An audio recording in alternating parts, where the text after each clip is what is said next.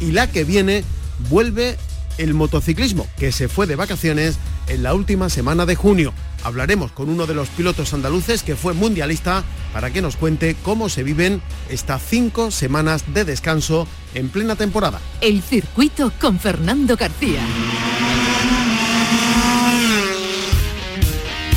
Arrancamos. En la realización están Marcelino Fernández y Pepe Rosales y lo hacemos atentos con una última hora. Habrá Gran Premio de Motociclismo en Jerez el año que viene y el siguiente. Es decir, tendremos Mundial de Motos en 2024 y en 2025. El acuerdo se acaba de firmar hace unos minutos en el Ayuntamiento de Jerez entre la Junta de Andalucía y Dorna, que es la empresa que organiza el Campeonato del Mundo. El circuito de Jerez Ángel Nieto asegura, por tanto, su continuidad en el Mundial durante los dos próximos años y no va a entrar en la rotación en 2024, año en el que el trazado andaluz quedaba en principio fuera del calendario del Mundial por la rotación entre los cinco circuitos de la península ibérica, Jerez, Portimao, Aragón, Cataluña y Valencia. Vamos a escuchar lo que han dicho hace unos minutos tanto el consejero de Turismo de la Junta de Andalucía como la alcaldesa de Jerez, María José García Pelayo, en la firma de este acuerdo. Ciertamente la primicia es que, Jerez tiene lo que merece en relación con un circuito que es, es, el motor de economía, el motor también de un elemento fundamental para esta comunidad que es el deporte del motor. ¿no? Que es un motivo de orgullo para Jerez. Eh, no hay ninguna otra ciudad en Andalucía, eh, no hay otra eh, ciudad en España que tenga un circuito como el nuestro. El circuito está llevando a cabo las mejoras en el trazado que ya estaban previstas con antelación y que se están realizando según los plazos acordados. Las obras que se van a realizar antes del Mundial del año que viene afectan a las curvas 6 y 10, tal y como el ayuntamiento acordó en su día con la Federación Internacional de Motociclismo. Estas obras son la ampliación de la escapatoria de la curva 6, la curva de Dani Pedrosa en 40 metros y la ampliación de la escapatoria de la curva 10, la curva Peluqui, en 20 metros. En abril de 2021, la Junta, el Ayuntamiento y Dorna sellaban un acuerdo para el mantenimiento del Gran Premio de España durante los años 22, 23 y 25. Ahora se acaba de firmar también 2024 por lo que en el plan de rotaciones entre los circuitos de la península ibérica solo quedaría pendiente la celebración del Gran Premio de España el año 2026. Y de aquí entonces ya veremos lo que ocurre. El año que viene el circuito de Jerez va a celebrar su 40 aniversario y el ayuntamiento va a solicitar la declaración de este Gran Premio como evento de interés público. Tenemos ya la primera reacción sobre esta noticia que nos la acaba de pasar el propio interesado. Es el presidente de la Federación Andaluza de Motociclismo. Fue también director del circuito de Jerez y presidente de la Federación Española de Motociclismo. Hablamos, por tanto, de una voz más que autorizada. Es Juan Álvarez, como digo, presidente de la Federación Andaluza de Motociclismo. En este momento, Juan, buenas tardes. Buenas tardes, Fernando y a todos los oyentes de Canal Sur.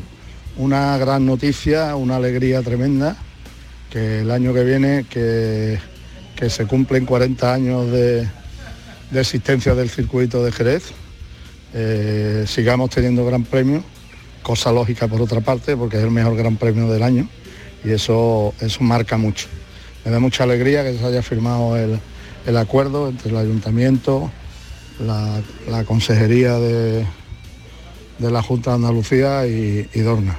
Con eso lo único que se hace es ratificar que Jerez es especial, que la ciudad de Jerez y Andalucía son especiales y que es un gran premio especial, dicho desde el primer día hasta el último por parte de todos los pilotos, por parte de los equipos, de las marcas, de todo el mundo. Yo creo que, que es una noticia importante y gratificante para todos los que nos gustan las motos y, para mí personalmente, pues por mi vinculación con el circuito, lógicamente, más alegría todavía. Enhorabuena para todos y enhorabuena a todos los que lo han hecho posible.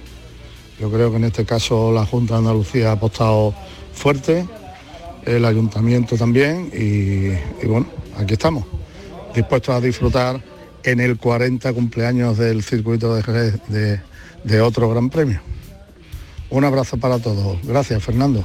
Pues eso decía Juan Álvarez, presidente de la Federación Andaluza de Motociclismo, también fue director del circuito y presidente de la Federación Española. Por cierto, el circuito de Jerez es un firme candidato para suplir a Argentina en la última prueba del Mundial de Superbikes. La Federación Internacional de Motociclismo y Dorna han anunciado la cancelación del último, eh, de la última cita del Mundial que se tenía que disputar en Argentina por las elecciones, por eso se ha cancelado y el sustituto se va a dar a conocer próximamente. Y una cosa más sobre el Mundial de Motociclismo del año que viene, el circuito de Jerez ha informado al público y a todos los aficionados que se ha descubierto la venta de entradas falsas para este Gran Premio de España del año que viene. En varias plataformas estas entradas son falsas, dice el circuito, y no permitirían el acceso al evento. Queremos expresar nuestro más profundo pesar a aquellos que hayan podido haber sido víctimas de esta estafa y estamos trabajando juntamente con las autoridades competentes para investigar y frenar el fraude. Queremos hacer énfasis, dice el comunicado del circuito andaluz, que todavía no se ha establecido el calendario definitivo, que las entradas oficiales no están a la venta y recuerda encarecidamente a los aficionados que solo pueden comprar entradas a través de los canales oficiales del circuito de Jerez Ángel Nieto para evitar ser víctimas de estafas.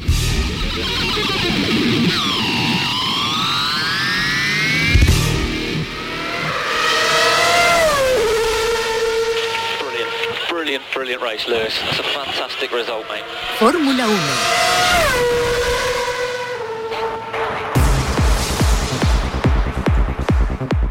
Tenemos este fin de semana el duodécimo Gran Premio de Fórmula 1, nada más y nada menos que el Gran Premio de Bélgica en el circuito de Spa. Verstappen llega liderando la clasificación 281 puntos. Repito, 281 puntos.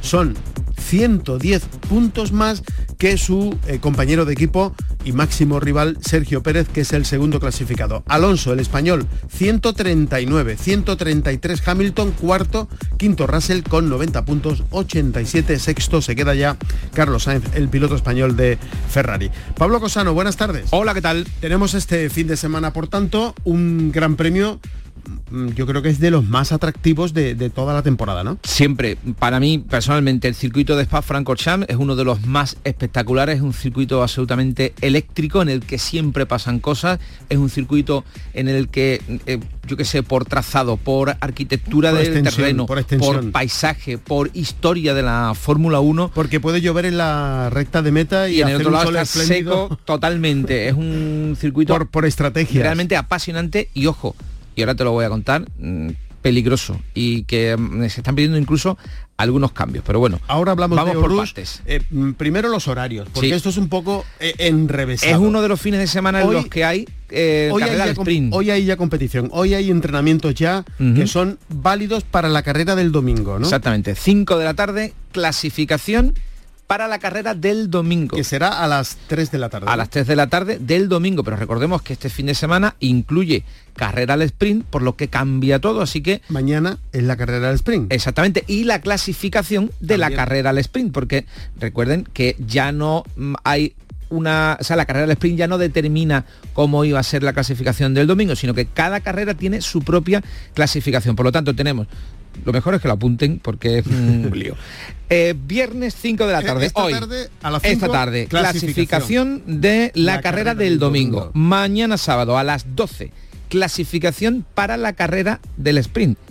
Mañana sábado a las 4 y media, carrera al sprint. Y el domingo a las 3 de la tarde, la carrera en el circuito de Spa-Francorchamps, 44 vueltas a este trazado absolutamente mágico que empieza con esa horquilla de la Surs, luego va bajando hasta Orrush, la subida al Radillón, que es una de las curvas icónicas de eh, la Fórmula 1, la recta Kemmel, luego vienen las con Bruxelles, Puon, que es donde se gana parte del crono en este circuito. Es una curva que muchos la intentan hacer a fondo, a pesar de que es más cerrada de lo que parece. A mí en la Play no me sale. No, ni a mí, ni a mí, pero hay pilotos a los que en la realidad sí le sale. Luego viene toda la bajada de las curvas Campus y Estabelot, eh, luego esa mm, falsa recta que es toda la zona de Blanchimont, que es una curva, son varias curvas enlazadas, pero que en realidad es una recta. Y luego viene la, frenada. la chicane, la antigua parada del autobús, la chicane y la entrada de nuevo a la, cortísima recta de meta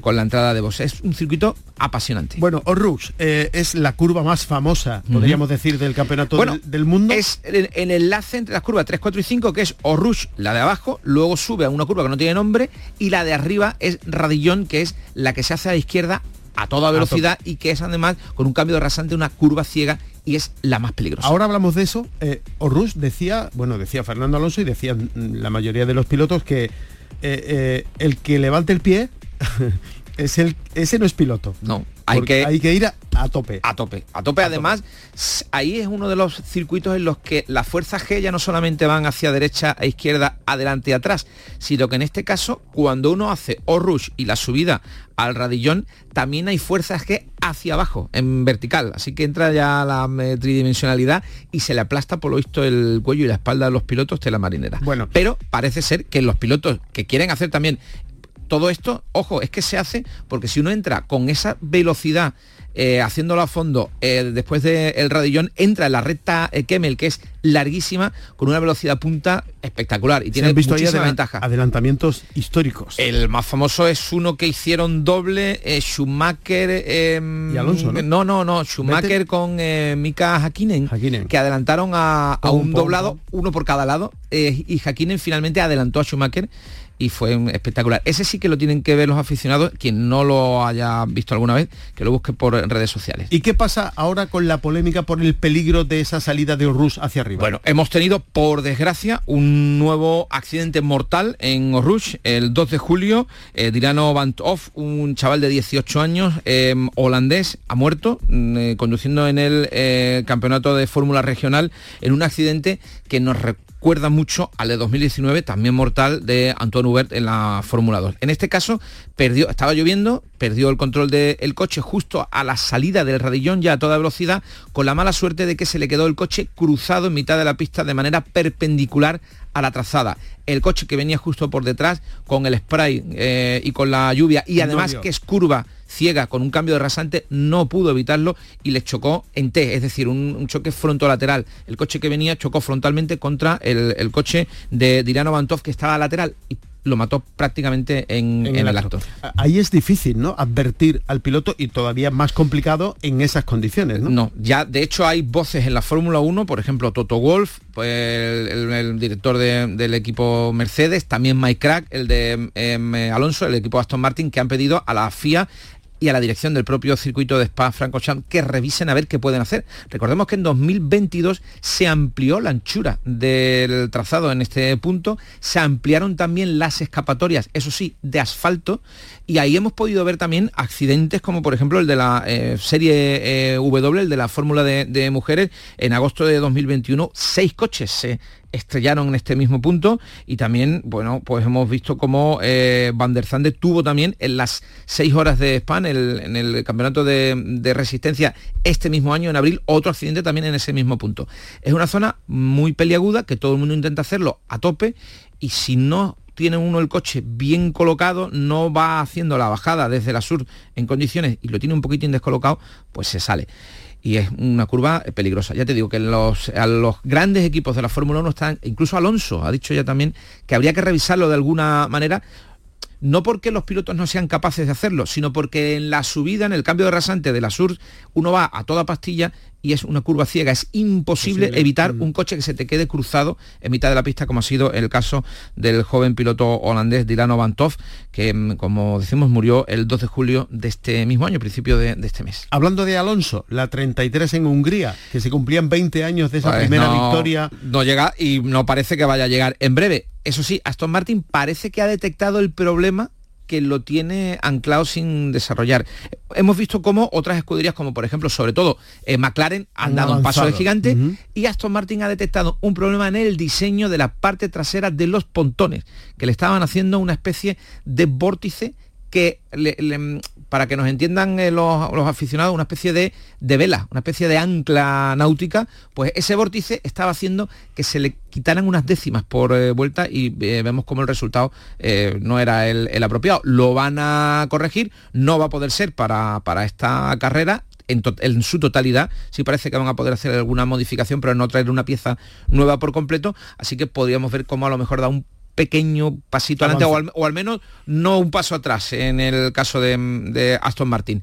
Y de la carrera de Hungría, yo destacaría la ida de olla de eh, Lando Norris en esa segunda posición eh, ya hemos visto cómo celebra él en el podio el asunto del champán. ¿Cuánto costó? 40.000, 44.000 euros vale, el regalito. El jarroncito, que, por cierto es una horterada, a mí no me gusta nada. Es el, trofeo más feo que hay. sin querer, ¿no? Lo que pasa es que luego... No, no, es que ni le da. Eh, eh, Lando Norris lo que hace es que para que salte el champán, golpea con la botella en el, y no se Da cuenta, ¿no? no se da cuenta que al meter ese Mm, zurriagazo que mete en el, podio, mm, cimbrea mucho el suelo y tira el, jarrón del, de Verstappen, el número uno que estaba en el bordecito. Le rompe eh, la tapa, le rompe la sasa, le rompe la base. Vale 44.000 euros, porque es que ese jarrón tarda en hacerse más de seis meses, se hace a mano, es una artesanía de cerámica tradicional em, húngara y me cuesta, como te digo, 44.000 euros. No sabemos todavía qué es lo que van a hacer y cómo lo van a hacer, pero ya por redes sociales hay cachondeito, como es lógico. Eh, Lando puso ups eh, y Verstappen le ha respondido por redes sociales, creo que vamos a necesitar pegamento. Pero hay piezas que no aparecen, trocitos que están... ¿Han desaparecido? Bueno, eso lo tendrá algún aficionado. agua o lo que sea.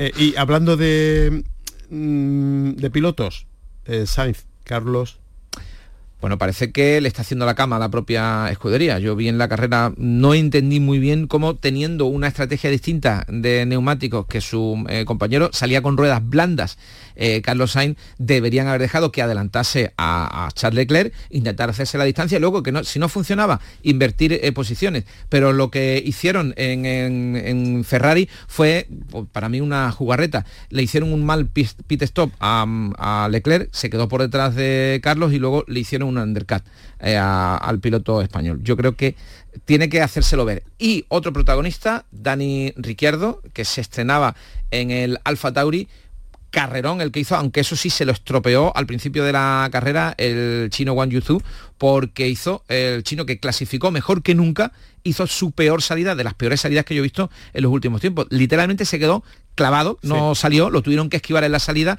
y luego intentó recuperar esas posiciones que había perdido y se pasó de frenada, se comió al Alfa Tauri de Ricciardo que chocó después con eh, los em, eh, Alpine de Gasly y de, y de Ocon. Pero hizo muy buena carrera el australiano, es Totalmente. una buena noticia. Yo me quedo también con la imagen de la celebración cuando Hamilton consigue la pole. Ah, bueno, eso fue brutal, casi llora, ¿eh? Es que casi llora, ¿eh? ¿eh? Hacía tiempo, ¿eh? Sí, sí, sí. Hacía tiempo que no se veía un, momento así tan Casi llora. Eh, creo que llevaba dos años sin hacer una pole, ¿no? No, no lo sé, pero cuando vi el, gesto dije, ¿qué ha pasado? Que Hamilton tenía pole. No, se lo creían ni ellos. No, no, no, no. Fue, fue brutal. Me encanta. Oye, me encanta. A ver si, ah, todos van para adelante. Lo que pasa es que, claro, no, la distancia ya... 110 puntos de diferencia. Le lleva 100, 110, puntos, a su compañero. A su compañero de equipo, que es el mm. segundo, que debe estar un poco preocupado con la llegada de Ricciardo. Exacto Exactamente. Yo creo que la jugada de mm, Matesic va por ahí, porque no tenían en la academia de pilotos de Red Bull, no tenían a nadie que pudiese subirse ahora mismo a un Red Bull oficial y Ricciardo sigue teniendo manitas. Claro. Mm, tuvo una mala racha de McLaren. Este viernes a las 5 de la tarde, o sea, mm, dentro de un ratito, a las 5 de la tarde, clasificación de la carrera del domingo, que será a las 3 de la tarde, 44 vueltas. Y mañana sábado a las 12, la clasificación para el sprint, que se va a disputar a partir de las 4 y media. Estos son los raros horarios de este Gran Premio de Bélgica, dúo Y la carrera el domingo a las 3. La carrera el domingo a las 3, 44 vueltas a este circuito de Spa. Gracias, Pablo. Un abrazo.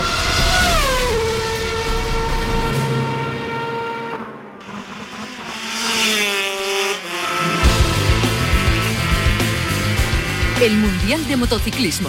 La Fórmula 1 se va de vacaciones una vez que se dispute este fin de semana el Gran Premio de Bélgica en el circuito de Spa. Las motos vuelven la semana que viene, no este fin de semana, que todavía siguen de vacaciones.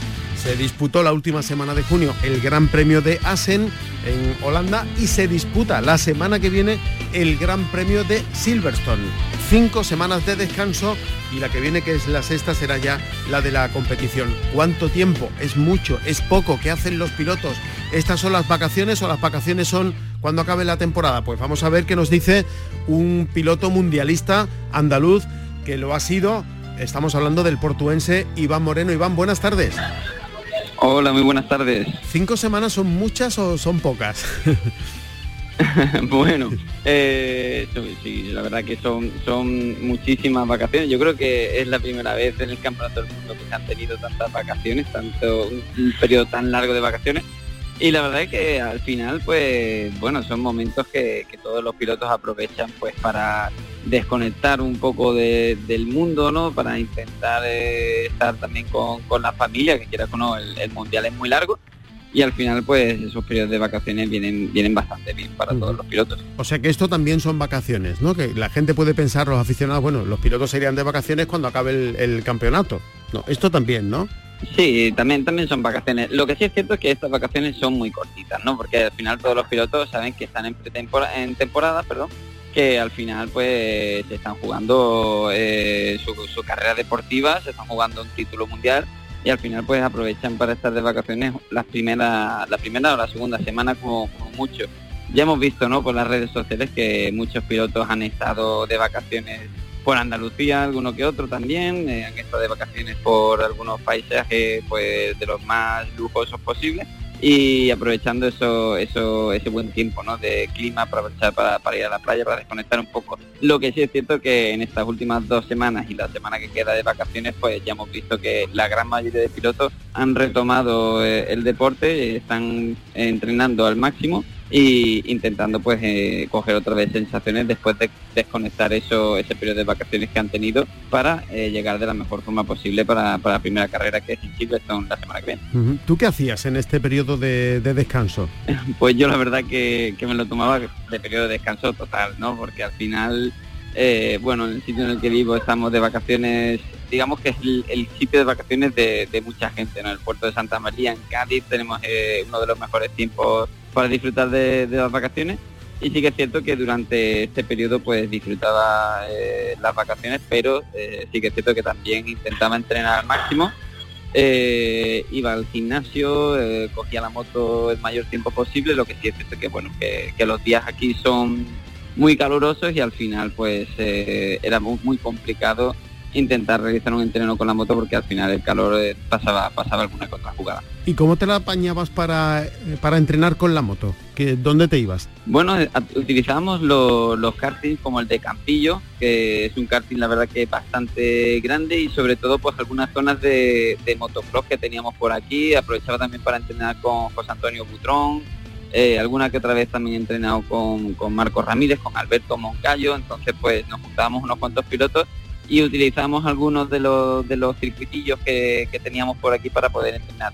El circuito de Campillo es la verdad que es uno de los circuitos, un karting de, los circuitos de, Málaga más grandes de, la comunidad y es un circuito que, está muy bien, pero sí que es cierto que bueno que la zona es muy calurosa y en estos meses de verano pues se sufría muchísimo. Lo que pasa es que ahí lo que se ensaya y lo que se entrena eh, no tiene nada que ver luego con lo que es una carrera en sí, un gran premio. Efectivamente, al final, eh, bueno, lo que hacemos todos los pilotos es intentar coger sensación ¿no? de velocidad, porque al final lo que se pierde un poquito es esa sensación de, de ir al límite, de buscar esos, eh, esos límites de la moto, eh, acostumbrar al cuerpo a la sensación de velocidad y cuando coges una moto para entrenar un karting o en un circuito un poquito más pequeño, que es diferente a lo que realmente estás tú en, tu trabajo, una moto GP o una moto una moto 3, pues entonces lo que intentas es acostumbrar un poquito a esa sensación, a esa velocidad y hacer el cuerpo para, para que bueno, para que no venga de, libre, de, sin conocimiento. Entonces pues utilizamos ese, ese tipo de pistas y estas motos que son muy diferentes a las que nosotros corremos para eh, coger sensaciones. Iván, ¿cómo llevabas tú esto de los viajes? Bueno, eh, la verdad que eh, se hacía lo más duro. Siempre se ha dicho ¿no? que el mundial lo más duro son los viajes porque te pasan muchísimas horas de vuelo, te pasan muchísimas horas de largas esperas en los aeropuertos, eh, muchos transbordos, muchos enlaces en coche hasta los circuitos, porque claro, al final eh, somos personas, somos, somos personas normales y corrientes y cuando llegamos a nuestro destino pues tenemos que coger un coche, tenemos que alquilarlo, todos estos procesos pues se hacían muy largos porque al final viajábamos mucho durante mucho tiempo y, bueno, eh, al final de todas esas largas esperas son las más duras que se hacen en el mundial. Bueno, y se te ha hecho largo, hablando de largas esperas, se te ha hecho largo este periodo vacacional sin, sin moto. sí, por suerte hemos tenido, se ha juntado, ¿no? Que la Fórmula 1 ha enlazado con tres, no sé si son tres o cuatro carreras consecutivas y por lo menos pues hemos tenido un poquito de, acción en pista con la Fórmula 1 que hemos podido disfrutar, pero sí, se ha hecho se ha hecho larga. Yo creo que nunca ha habido, como he dicho antes, nunca ha habido un periodo tan largo de, vacaciones para los pilotos, sobre todo vacaciones de verano y ahora pues, pues bueno, cuando, cuando vuelvan vamos a ver cómo retoma el mundial, vamos a ver al nivel que están los pilotos que se esperaba que estuvieran en, posiciones más delanteras en, este inicio de temporada y vamos a ver si por lo menos pues si hay un pequeño cambio en, MotoGP y podemos disfrutar también de, otras marcas como Honda, como Marc Márquez, como Yamaha, que puedan pelear por, por alguna carrera a Ducati. Bueno, pues lo tenemos aquí ya este fin de semana, no el que viene, pero este fin de semana, como tenemos Gran Premio de Bélgica, pues por lo menos vamos a tener Fórmula 1. Descansa la Fórmula 1 a partir de este fin de semana y ya vuelven las motos, así que no nos detenemos. Iván Moreno, piloto mundialista andaluz del puerto de Santa María, muchísimas gracias por atendernos como siempre y te dejamos que sigas en el gimnasio. Muchísimas gracias a vosotros, como siempre. Un fuerte abrazo.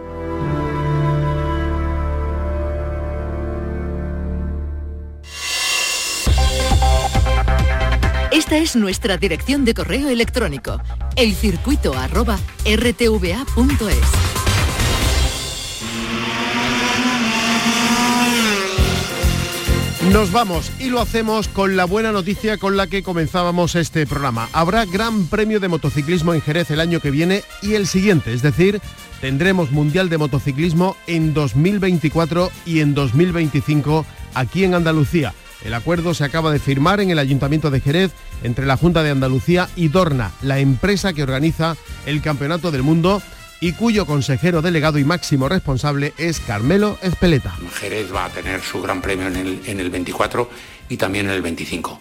Eh, nosotros vamos a intentar que porque todos los grandes premios que hay en la península ibérica son extraordinarios, tienen una acogida de público sensacional y nos parece muy bien. Mm, creo que, vamos a poder estar aquí siempre, pero ahora hoy, el día de hoy es confirmar que el 24 el 25 eh, nosotros propondremos a la FIM la inclusión del, Gran Premio de Jerez en el calendario del año que viene y del siguiente. Pues esa es la noticia. Carmelo Espeleta, consejero delegado de Dorna, la empresa organizadora del Mundial. Habrá Gran Premio de España en el circuito de Jerez en Andalucía el año que viene y el siguiente.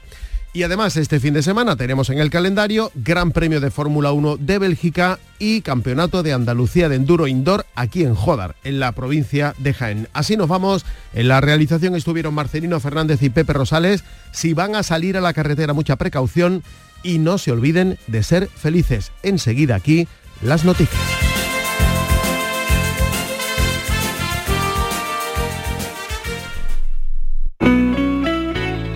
Sur Radio.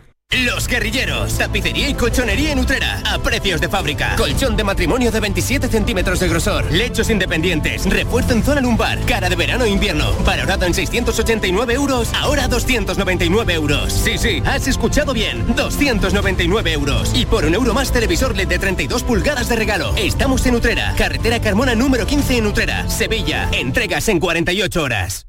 Centro de Implantología Oral de Sevilla, CIOS Campaña especial 36 aniversario. Implante, pilar y corona, solo 600 euros. Llame al 954 22 22 60 o visite la web ciosevilla.es. Estamos en Virgen de Luján 26, Sevilla. Campaña válida desde el 1 de mayo al 30 de septiembre. Recuerde, solo 600 euros. Los frigoríficos del ahorro, los frigoríficos Nevir. Selección de frío o congelador, motor inverter para bajo consumo, enfriamiento rápido, silenciosos. Sí, sí, frigoríficos Nevir. En blanco o inox, puertas reversibles. Ya lo hemos dicho, somos los frigoríficos del ahorro. Nevir, en las mejores tiendas. En verano, Canal Sur Radio sigue contigo para hacerte tu verano lo más refrescante y entretenido. Despiertos desde bien temprano en Con Primera Hora, el Club de los Primeros, con toda la actualidad en la mañana de Andalucía, con un recorrido refrescante y entretenido por nuestra tierra con la mañana del verano. Pendiente del deporte con la jugada y con el repaso a las noticias del día y toda la información local y de servicio público en Andalucía a las 2 con una sobremesa llena de historias, entrevistas y emoción en la tarde de Canal Sur Radio, con el repaso a la actualidad de la jornada en El Mirador de Andalucía, una radio pensada para ti y para que disfrutes y vivas el verano. Tu verano en Canal Sur, la radio de Andalucía.